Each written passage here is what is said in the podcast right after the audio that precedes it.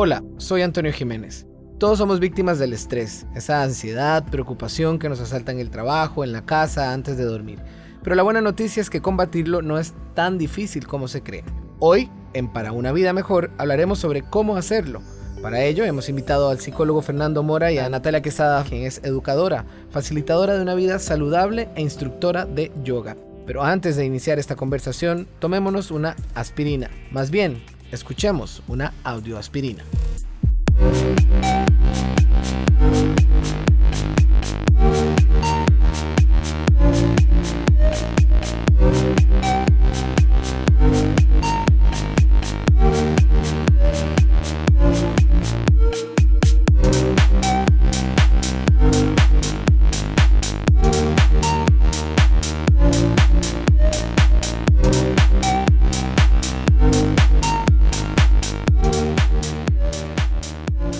Tal vez eh, comenzar con el, con el psicólogo, eh, con don Fernando, que me pide que le diga Fernando, eh, hablando de qué es estrés. Cuando hablamos de estrés, ¿de qué estamos hablando? El estrés este, ha sido muchas veces este, mal interpretado y nosotros necesitamos el estrés en nuestras vidas para generar cambio.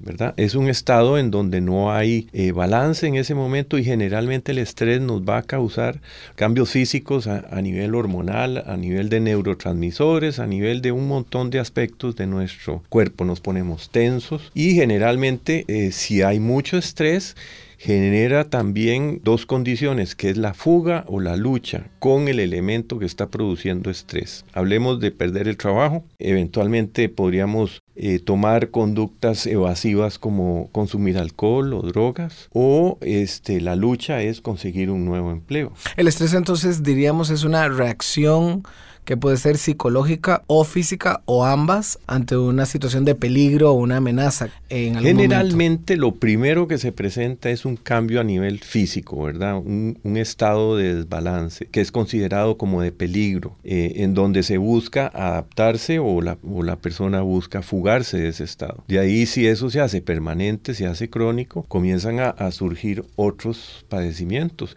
ansiedad, depresión, el distress que hablábamos ahora. El término en español es disforia.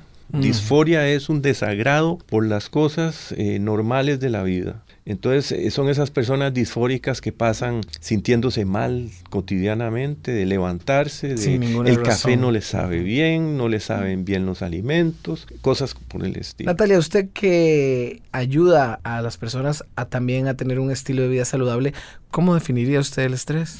Sí, desde mi punto de vista y desde mi experiencia también pienso que el estrés es también un poco de exceso de futuro, ¿verdad? Como que tal vez las las, personas pasan muy pendientes de lo que va a pasar en el futuro, de lo que va a suceder. Y de lo que no podemos controlar. Exactamente.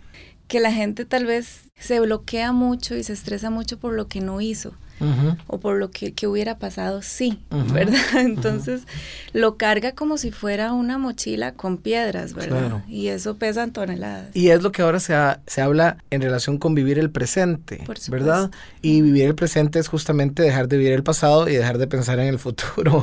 Eh, y, el presente de muchas personas, eh, entre los que nos podemos incluir eh, casi que todos los seres humanos, es estar pensando en algo que me pasó y me dolió o en algo que no hice, pero que ya no puedo enmendar o en qué voy a hacer y tampoco tengo yo las posibilidades ni las capacidades para saber si la decisión que voy a tomar va a ser buena o mala, en lugar de disfrutar lo que estoy viviendo en este momento, que puede ser mucho más placentero aún siendo estresante que estar en esa incertidumbre y en ese vaivén, ¿no? Correcto. ¿Cómo se vive el presente?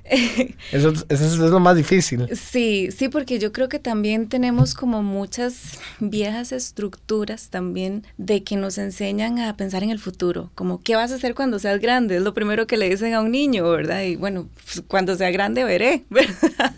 Entonces, eh, el presente se vive pues estando... Eh, consciente de que el momento ahorita es lo único que hay.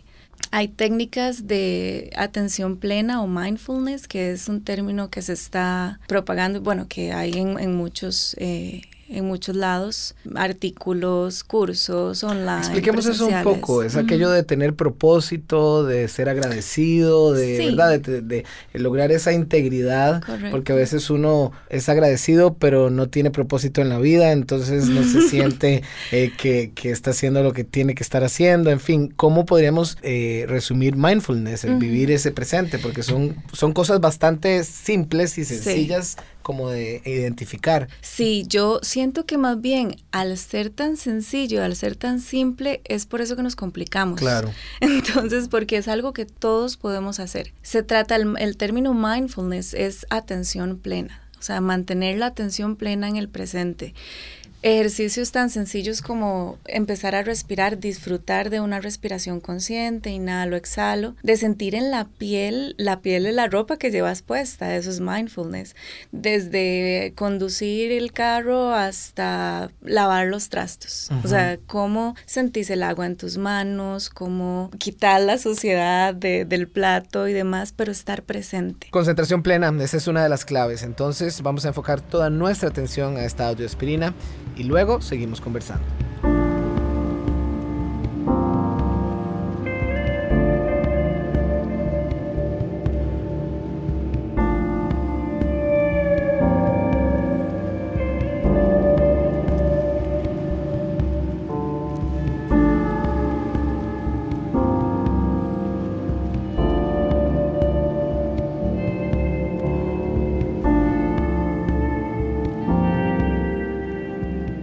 Fernando es, eh, psicólogo. ¿Hay más personas, personas más propensas al estrés que otras? ¿Todos somos iguales de propensos? O... Mira, quería agregar una cosita de lo que estaba hablando Natalia. Este, en estos momentos, lo que ella estaba explicando es algo realmente sencillo. Pero hay personas que dicen, ¿cómo hago eso? Entonces, no tengo una profesora de yoga conmigo, no tengo este, las posibilidades. Ahora, eh, bueno, yo soy director de la Clínica de Psicología de la U Latina y ahí nosotros tenemos eh, software y tecnología que se aplica a esto del proceso del mindfulness. Uno de ellos es para enseñarte a respirar. Y lo interesante de esos equipos es que tienen mediciones objetivas de tus respuestas corporales. O sea, ya no es la parte subjetiva que vos expresás y decís me siento muy relajado, sino que te está midiendo el, el latido cardíaco, te está midiendo la presión este, sanguínea. Bueno, y aquí se une la tecnología y todo el avance que se ha dado en ese campo, pero también con prácticas ancestrales como la yoga y la respiración, porque parte fundamental de la yoga tecnología vino claro, saber saber respirar. ¿Por qué respirar, Natalia, es tan importante? saber respirar. Bueno, primero si no respiramos nos morimos, ¿verdad? Entonces... claro, la, pregunta parecería obvia, eh, eh, eh, pero en el sentido de que respiramos, pero no respiramos bien necesariamente. ¿verdad? Yo considero que aprender a respirar es más que todo estar consciente de que estás respirando, porque es algo que hacemos muy pues, ya automático, ¿verdad? Es como, incluso si, si te pones a pensar, uno no respira en su totalidad, digamos, como que hace respiraciones ahí chiquitillas y ya. Y cuando te das a la tarea de verificar cómo es que estás respirando, inflando el abdomen, sacando todo el aire otra vez de ahí, o con el diafragma, o con tu pecho, abrir el pecho y respirar. Consciente de que también estamos inhalando aire puro en muchos casos y que limpia nuestro cuerpo y que lo que vamos a exhalar son todas aquellas toxinas de alguna u otra manera. Y esa conciencia no la tenemos, ¿verdad? De que respirar se trata de, llenarnos de cosas positivas y sacar cosas negativas de, de nuestro organismo en ese sentido. Esta conversación ha estado tan interesante que no queremos que termine. Así que, ¿qué les parece si hacemos una segunda parte de este podcast para seguir hablando del estrés y de cómo combatirlo? Buena idea, ¿cierto? Hasta que nos volvamos a escuchar, los dejo con esta audioaspirina.